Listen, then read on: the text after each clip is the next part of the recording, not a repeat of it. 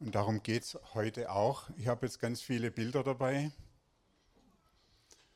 Ich habe gedacht, das ist so ein bisschen eine Predigt für Demente, weil bildhafte Sachen kann man sich eher merken wie Buchstaben und Zahlen. In der Predigt kommen viele Bilder vor, weil manche Sachen kann man nur bildhaft erklären. Wir haben in der normalen Schulbildung haben wir die Sache mit Zahlen und Buchstaben sehr konzentriert. Eine Frage, eine Antwort. Aber sobald es um was Lebendiges geht, müssen wir mit Bildern arbeiten, weil wir haben ein Netzwerk, wir haben ganz viele Verbindungen untereinander. Und in der Predigt probiere ich jetzt möglichst viele solche Bilder zu verwenden, dass wir die Zusammenhänge sehen. Also wir können keine aus der Bibel keine einfache Formel machen. Glaube universelig zum Beispiel, weil das, die Bedeutung des Glaubens dabei gar nicht erklärt wird. Der Schmetterling ist jetzt so ein Beispiel, so ein Bild. Der Schmetterling fliegt nur, wenn er loslässt. Also es gibt zwei Faktoren, die er machen muss. Loslassen und fliegen und gleichzeitig verlässt er sich auf etwas, das ihn dann trägt, die Luft. Das ist auch ein Bild für den Glaube. Es muss etwas da sein, das uns trägt, wenn wir mit Gott unterwegs sind, sein Geist. Ein Bild, das Jesus verwendet, Jesus hat auch mit Bildern gearbeitet, ist der Hirte und die Schafe. Die Schafe, die müssen zur Weide geführt werden. Sie müssen aber auch bereit sein, dem Hirten nachzufolgen. Das Schaf alleine landet in den Dornen, das Schaf bei dem Hirten ist sicher. Im Johannes 10 sagt Jesus, ich sage euch die Wahrheit, für Jesus fort. Wer nicht durch die Tür in den Schafstall geht, sondern auf einen anderen Weg einsteigt, der ist ein Dieb und Räuber. Der Hirte geht durch die Tür zu seinen Schafen, ihm öffnet der Wächter die Tür und die Schafe hören auf seine Stimme. Der Hirte ruft jedes mit seinem Namen und führt sie aus dem Stall. Wenn er alle seine Schafe ins Freie gebracht hat, geht er vor ihnen her und die Schafe folgen ihm, weil sie seine Stimme kennen einem Fremden würden sie niemals folgen. Ihm laufen sie davon, weil sie seine Stimme nicht kennen. In dem Vers merken wir die Bewegung, das Ankommen der Schafe, das Sammeln der Schafe bei Jesus, durch Jesus, durch das Tor gerettet und dann auch das Hinausführen von den Schafen wie man sich Glaube der Jüngerschaft das sehr gut vorstellen kann, ist ein Ausbildungsprogramm. Also nicht eine Theorie, also nicht ein Doktortitel, sondern es ist tatsächlich eine praktische Aufgabe, ein praktisches Umsetzen. Das geht darum, dass, es, dass wir nachher Nachfolger von Jesus sind und keine Theoretiker.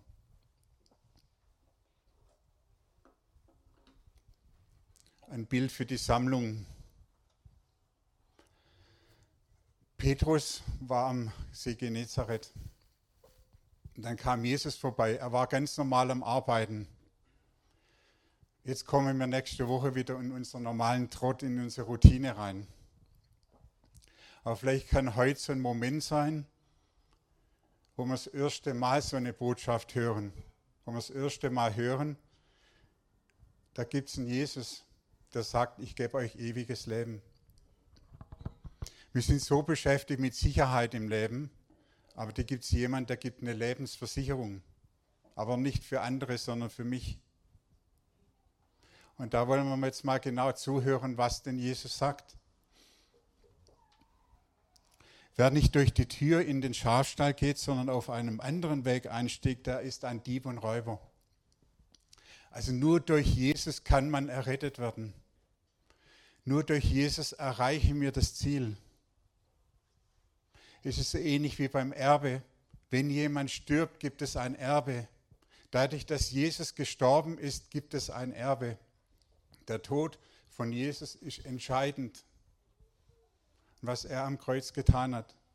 Auch wenn es heutzutage irgendwie unattraktiv klingt, aber die Botschaft ist 2000 Jahre schon aktiv und verwandelt Menschen.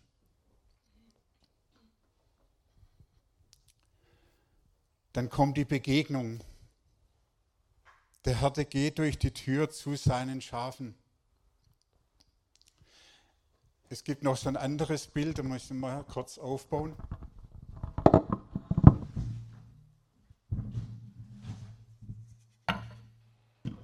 Gucken wir mal, ob wir es hinkriegen.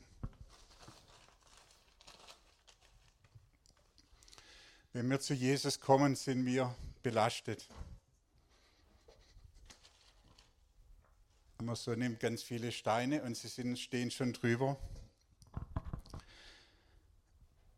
Jesus sagt, kommt her zu mir, ihr mühseligen Beladenen, ich will euch erquicken. Und das ist das, wenn Jesus uns begegnet. Es geht darum, dass ich ausräume, dass ich sage, ich lasse alles los, ich gebe Jesus mein Leben. Da merken wir schon, es ist nicht ein Akzeptieren einer Botschaft, ich weiß alles, also wie in der Schule, sondern es geht darum, dass es praktisch bei mir, in mir passiert. Und wenn Jesus uns begegnet, der das Licht ist, dann leuchtet es in die Tiefen rein bei uns. Als Nikodemus zu Jesus kam, sagte Jesus, er fragt dann, was sollen wir tun? Und er sagt, ihr sollt neu geboren sein. Das Neugeboren heißt ausräumen von allem. Wie hat Jesus denn Platz in uns? wenn nicht ausgeräumt wird. Das Bild kommen wir später nochmal drauf. Also es gibt die Begegnung, wo Vergebung passiert. Es gibt, ist eine Begegnung, wo eine Verwandlung passiert. Und ohne diese Begegnung mit Jesus und dem kompletten Lehrraum gibt es auch keine Möglichkeit, das erfüllen, was er nachher von uns möchte. Wenn ich also viele Steine in mir habe und viel Belastung und die Gemeinde und die geistlichen Aufgaben noch dazu nimmt, kann es zu Überbelastung kommen. Da kommen wir auch noch drauf. Vom Bild her ist die Vergebung, was ich auch ein anderes Bild, das sieht man im Alten Testament, der Auszug von Israel aus Ägypten, durchs Wasser gerettet. Vergebung, Bild der Taufe ist auch eine Reinigung, also so eine Reinigungsphase, äh, wie das Volk Israel durchs Wasser, durchs Meer durchging, auch ein Bild für die Taufe. Durch den Tod von Jesus am Kreuz können wir durch die Vergebung zu Gott kommen. Als Johannes den Täufer Jesus sah, am folgenden Tag sieht er Jesus zu sich kommen und Johannes 1,29 und spricht, siehe das Lamm Gottes, das die Sünde der Welt wegnimmt. Die Sünde der Welt, ich kann nicht sagen, meine Sünde ist so groß. Ich muss auch sagen, aus persönlicher Erfahrung, ich kann mir gar nicht vorstellen, was da genau passiert. Es ist übernatürlich, es geht über unsere Vorstellungskraft hinaus. Ich weiß noch bei der ersten Seelsorge bei mir, das war wie herausfliegen, wie der Schmetterling, davor vielleicht den, der Wurm war, ja? dass ich gar nicht vorstellen kann, dass er fliegen kann. Und was passiert bei dem Wurm? Er wird verwandelt zu einem Schmetterling. Und genau der Prozess ist das, was Gott macht. Man kann es sich nicht vorstellen. Davor erreicht man 15 Zentimeter am Tag und dann plötzlich Kilometer. Das ist das, was Gott macht. Die Begegnung mit Jesus und die Bereitschaft, alles loszulassen, kommt her zu mir alle, die ihr mühselig und beladen seid. Das Loslassen von allem ist notwendig und ist auch eine praktische Aufgabe, nicht eine theoretische Aufgabe. Ich weiß es schon, ne, wird es umgesetzt, es muss ja leicht werden.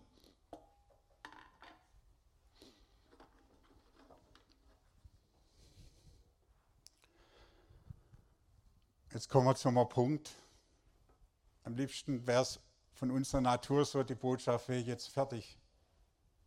Wir kommen, wir haben unser Boot am Wasser und wir kennen dann Jesus, dann gehen wir in den Gottesdienst, dann machen wir in der Gemeinde mit, dann haben wir das Ziel erreicht. Jetzt haben wir aber das Problem,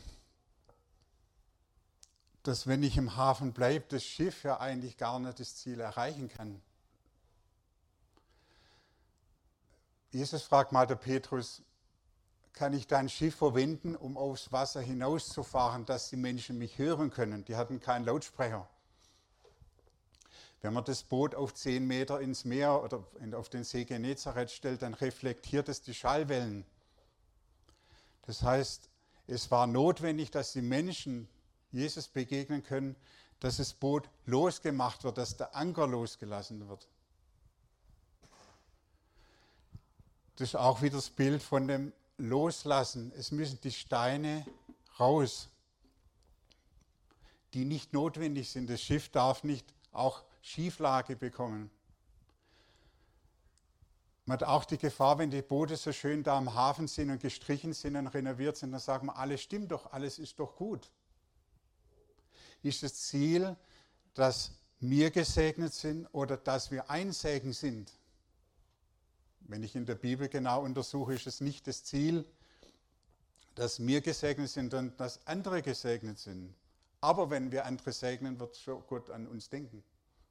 Sucht zuerst das Reich Gottes und alles wird euch zufallen. Ist auch biblisch nachweisbar. Aber sucht zuerst das Reich Gottes. Und Jesus uns fragt, seid ihr bereit, alles loszulassen? Es war bei uns so eine Phase im Jahr 2000 rum. Ich bin jetzt auch so ein Kämpfertyp, der viel mit eigener Kraft kämpft und so. Und da sind wir die jüngerschaftliche Fragen durchgegangen. Bin ich bereit?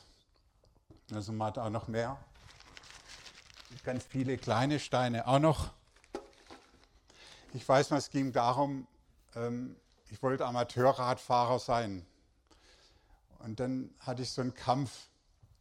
Ich wollte, und das gehört mir, das mache ich, das ist nicht Gottes Sache. Das ist, also, und hatte ich dann einen Fahrradunfall und war dann hier in Leonberg mit Schädelbruch. Und dann zwei Wochen danach habe ich dann Gott gefragt, was meinst du zum Radfahren? Und ja, es war einfach so eine persönliche Sache, wo einfach so ein Stein, das, das Radfahren ist jetzt halt irgendwie ein, zwei, drei Stunden am Tag, aber es war auch so ein Stein, wo ich sagen muss, Jesus, du darfst den verwenden, rausnehmen, wie auch immer. Und die Antwort dann war schon, du darfst Rad fahren, aber machst nicht zu einem Gott. Machst nicht zur höchsten Priorität. Machst nicht so wichtig, dass nichts anderes mehr Platz hat. Weil wenn ich solche zwei Steine, große Steine habe, habe ich die Überbelastung. Gott hat keinen Platz mehr.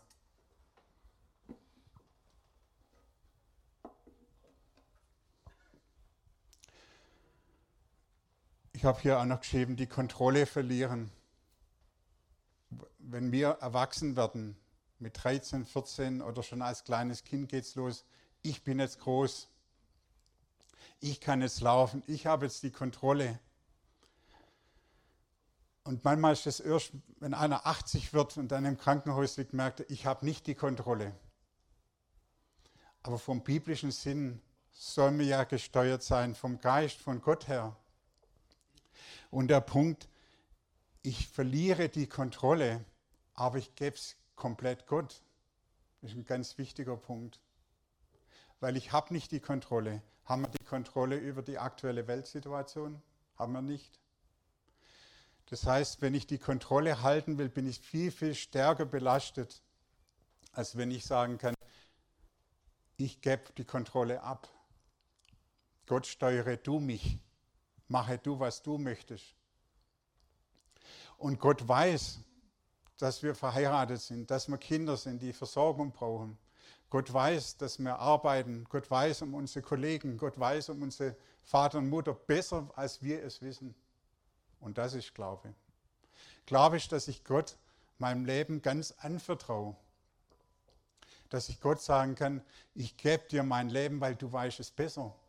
Warum nicht? Er hat ja alles erschaffen.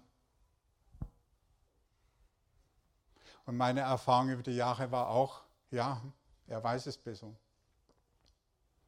Und in so viele Situationen, wo man dann sagen kann, ich, ich kann es ja gar nicht wissen. Genau, ich kann es nicht wissen. Und das kann man dann auch zugeben. Ich muss nicht die absolute Kontrolle haben. In unsere Verse steht dann drin im Vers 3, ihm öffnet der Wächter die Tür und die Schafe hören auf seine Stimme.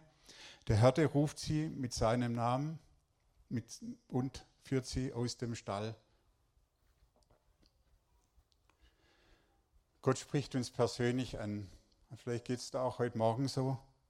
Jesus spricht dich an. Folge mir nach. Es ist ein persönliches Sache, es ist nicht so, dass Einzelpersonen Gott erleben können. Es ist eine Sache, wo jeder persönlich Gott erleben kann. Er ruft uns mit seinem Namen und führt sie hinaus. Jetzt sind wir wieder bei dem Bild von dem Boot. Er möchte uns hinausführen. Der Anker, der so schön aussieht, wird zu einer Bindung wenn ich losfahren will. Wenn ich jetzt an Geld hänge, wenn ich jetzt an Erfolg hänge oder egal was, irgendwelche Süchte habe, dann ist das eine Bindung. Und es kommt daraus, sobald Jesus dann fragt, er möchte uns hinausführen, sobald er fragt, geh mit mir, muss der Anker hoch.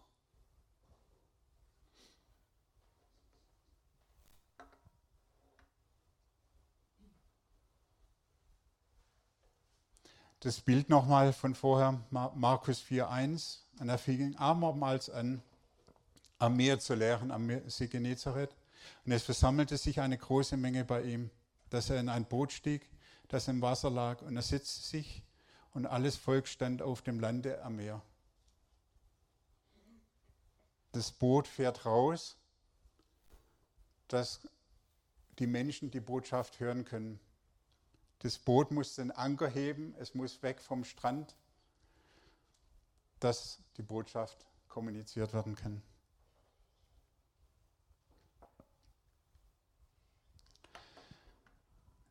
Der Moment, wo ich die Kontrolle verliere, und das ist auch biblisch nachweisbar, das ist der Punkt, den eigentlich Jesus will, liebst du mich mit ganzem Herzen. Und jetzt hier von dem Bild her, er soll mit ganzem Herzen der erste Punkt sein in dem Topf in meinem Leben. Weil sonst kann es ja sein, dass er nachher gar nicht mehr reinpasst. Gott weiß, dass wir ganz viele Aufgaben jeden Tag haben.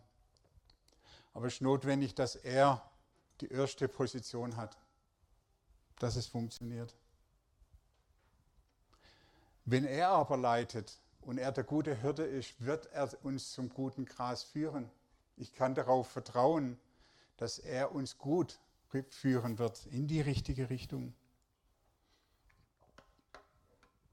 Römer 8, 14 bis 16. Denn so viele durch den Geist Gottes geleitet werden, die sind Söhne Gottes oder Kinder Gottes. Denn ihr habt nicht einen Geist der Knechtschaft empfangen, wieder zur Furcht, sondern einen Geist der Sohnschaft habt ihr empfangen, indem wir rufen, Abba, Vater. Der Geist selbst bezeugt zusammen mit unserem Geist, dass wir Kinder Gottes sind. Die Leitung von Gott ist absolut notwendig für jeden Einzelnen, individuell und als Gemeinde. Wir haben keine andere Möglichkeit, aus dieser Überbelastungssituation rauszukommen, wenn wir uns nicht leiten lassen. Aber um geleitet zu werden, ist es notwendig, diese Anker hochzuheben worauf ich mich als Fundament stütze. Ich habe auch gedacht, mit den Steinen als Bild, das ist wie der alte Bund und der neue Bund. Also der Tempel von Jerusalem mit ganz vielen stabilen Steinen gebaut, ganz sicher, der sichere Hafen. Und jetzt sagt Jesus, er wird ihn einreisen in drei Tagen an seinem Kreuz dann.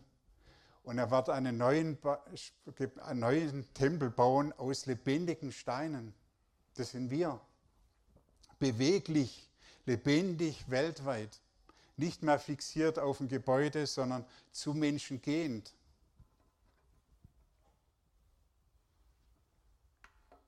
zu Menschen gehen. Es gab so eine Tendenz Coming Home. Das ist aber nur Teil der Botschaft. Es ist gut, in den Hafen zu kommen. Aber das Ziel des Glaubens ist, dass wir hinausgehen zu den Menschen, Licht in der Welt sind, Licht, nicht Licht nur in unserem kleinen Raum im Gebäude. Das Ziel ist, Menschen zu erreichen, die zu Hause sind, Menschen zu erreichen, die die Botschaft nicht kennen, Menschen zu erreichen, die auch Hilfe benötigen. Im Alten Bund war alles festgelegt, das waren feste Regeln und diese Regeln haben die Israeliten überbelastet. Im Neuen Testament, im Neuen Bund ist das, sind wir frei, weil wir lebendige Steine sind, die beweglich sind, die Jesus nachfolgen. Aus praktischer Erfahrung. Seitdem ich bereit bin, alles loszulassen, ist das Hören auf Gottes Stimme viel einfacher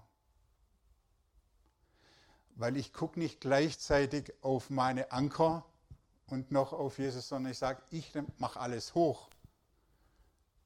Ich habe sogar manchmal das Gefühl, es ist Gottes Segen, dass wir Gottes Stimme nicht hören, weil wir wären ja nicht bereit, es zu tun. Und dann wären wir ja noch ungehorsam.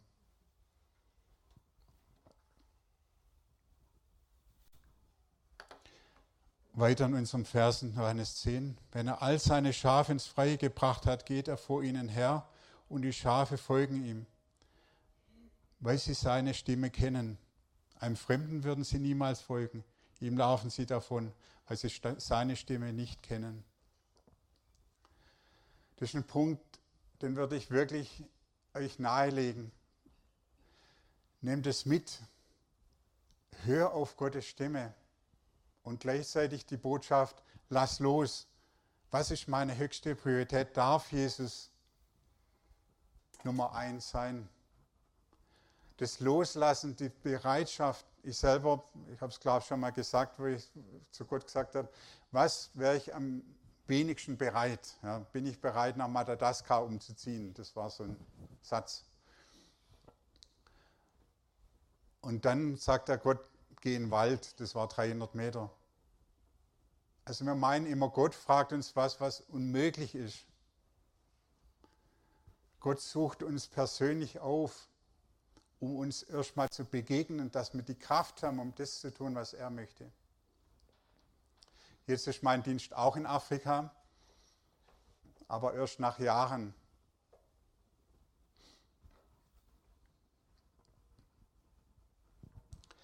Es gibt gar keine andere Option, als auf Gottes Stimme zu hören den Galater 5 sagt, wenn ihr aber durch den Geist geleitet werden, seid ihr nicht unter dem Gesetz.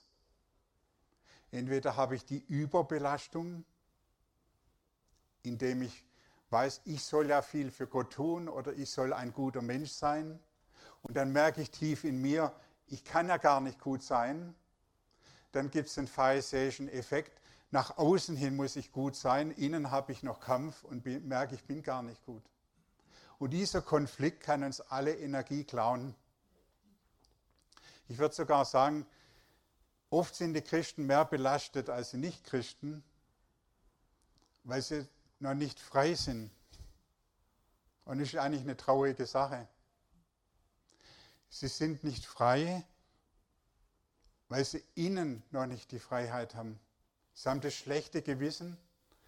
Ich sollte mehr für Gott tun. Aber Jesus sagt in dem ganzen Vers, im ganzen Prozess nicht, tue mehr, sondern er sagt, folge nach. Wenn wir aber nachfolgen, werden wir automatisch mehr tun.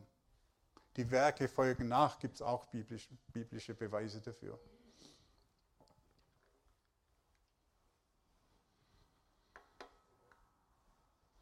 Jetzt haben wir das Bild vom, wieder von Petrus und die Jünger.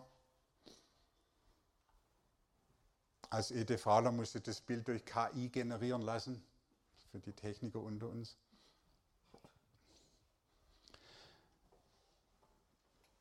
Die Jünger, die kämpfen mit dem Sturm. Das heißt, Petrus sagt, wenn ich noch die Kraft habe, mit meiner Kraft zu arbeiten, dann mache ich das auch noch. Ja, dann kämpfe ich da, kämpfe ich, kämpfe ich die ganze Zeit. Und ich überbelaste mich. Ich soll so viel tun, ich soll so ein perfekter Jünger sein. Ich kann auch das machen, ohne Jesus zu wecken. Und dann ist das zu viel. Der Stein steht über. Und das ist die große Gefahr als Kämpfer Natur. Sagen, ich möchte Gott nicht belasten mit meinen Problemen. Ich kann auch probieren, mit meiner Kraft es zu lösen. Ich muss ja nicht Gott fragen, hilf mir, wenn ich selber lösen kann. Und dann haben wir den Überbelastungspunkt. Und da haben wir genau den, das, den Fehler von Petrus, wo er dann mit den Wellen kämpft. Jesus sagt, lass uns hinüberfahren ans andere Ufer. Und dann waren sie viele andere kleine Schiffe, dann gab es einen großen Sturm. Das heißt, die ganzen Jünger waren überbelastet. Sie waren, sie konnten kämpfen. Der Petrus war Profi. Der war, der kannte den, den See Genezareth. Aber er sagte trotzdem, zuerst kämpfe ich. Also Jesus war nicht die Zentrale.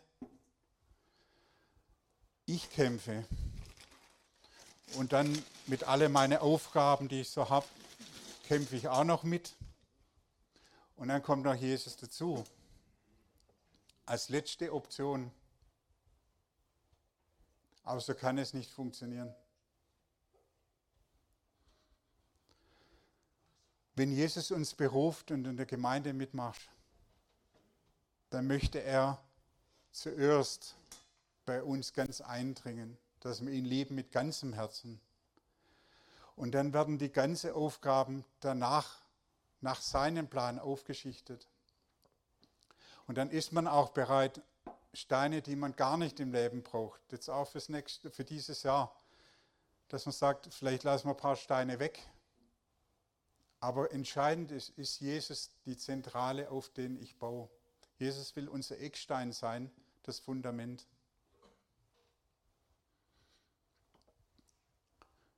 Wir können es nicht mit eigener Kraft schaffen. Jesus sagt sogar, Johannes 15, ohne mich könnt ihr nichts tun. Wir sind zwar beschäftigt, wir haben eine volle Beschäftigung ohne Jesus, aber wir erreichen eigentlich in Ewigkeit sind nichts.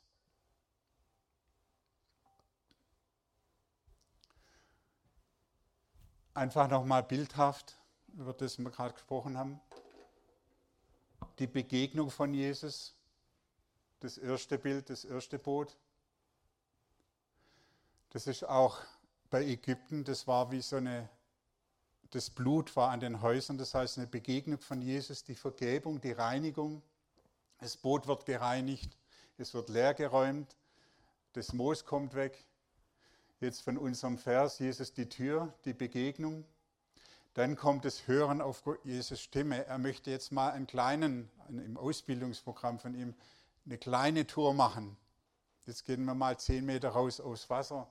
Ich muss bereit sein, in der Übung die Anker hochzuheben, alles loszulassen. Dann kommt der Heilige Geist und die Wiedergeburt. Das heißt, da passiert etwas Übernatürliches. Die Reinigung von dem Boot wird von Jesus gemacht, das muss ich nicht selber machen. Und dann kommt der Ruf, geht hinaus zum anderen Ufer. Wir sollen das ewige Leben, das verheißene Land sozusagen erreichen. Durch die Wüste, durch, durch Schwierigkeiten hindurch. Aber was war das Volk Israel damals? Geführt.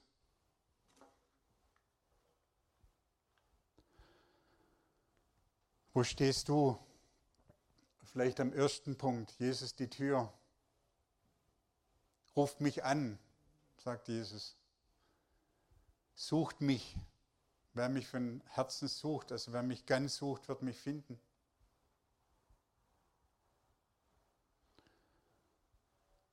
Hattest du schon eine Begegnung mit Jesus?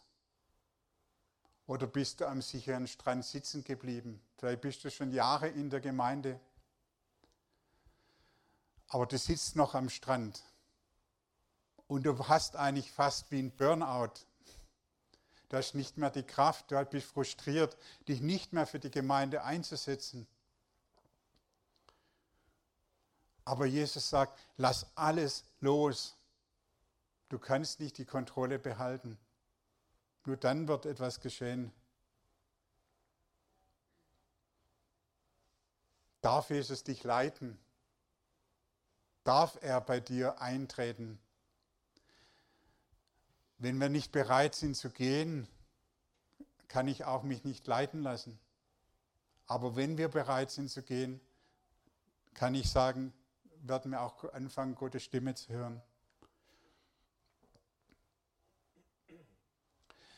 Das Bild von gerade schon längere Zeit mit Jesus unterwegs, das ist das Bild allmählich von Petrus, die Stürme.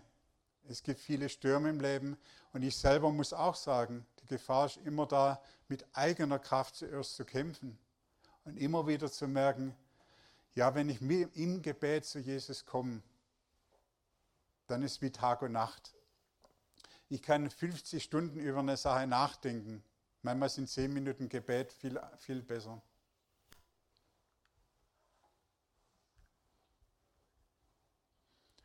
Ich habe das rechte Bild, das ist nicht so weit weg von hier im Schwarzwald. Es ist so eine Entscheidung. Es gibt einen Weg vor uns. Es gibt einen Weg, den wir weitergehen können. Ohne Jesus heißt es, ich bleibe blind, ich sehe nichts. Mit Jesus aber, mit unserer eigenen Kraft kann es bedeuten, dass ich in mir dauerhaft ein schlechtes Gewissen habe und ich überbelastet werde, dass ich wie in den Stürmen mit eigener Kraft kämpfe, dass der Egoismus immer noch der Zentrale ist. Aber auch dieser Weg wird nicht zum Ziel gehen. Es gibt nur den einen Weg und den Weg, mit Jesus zu gehen.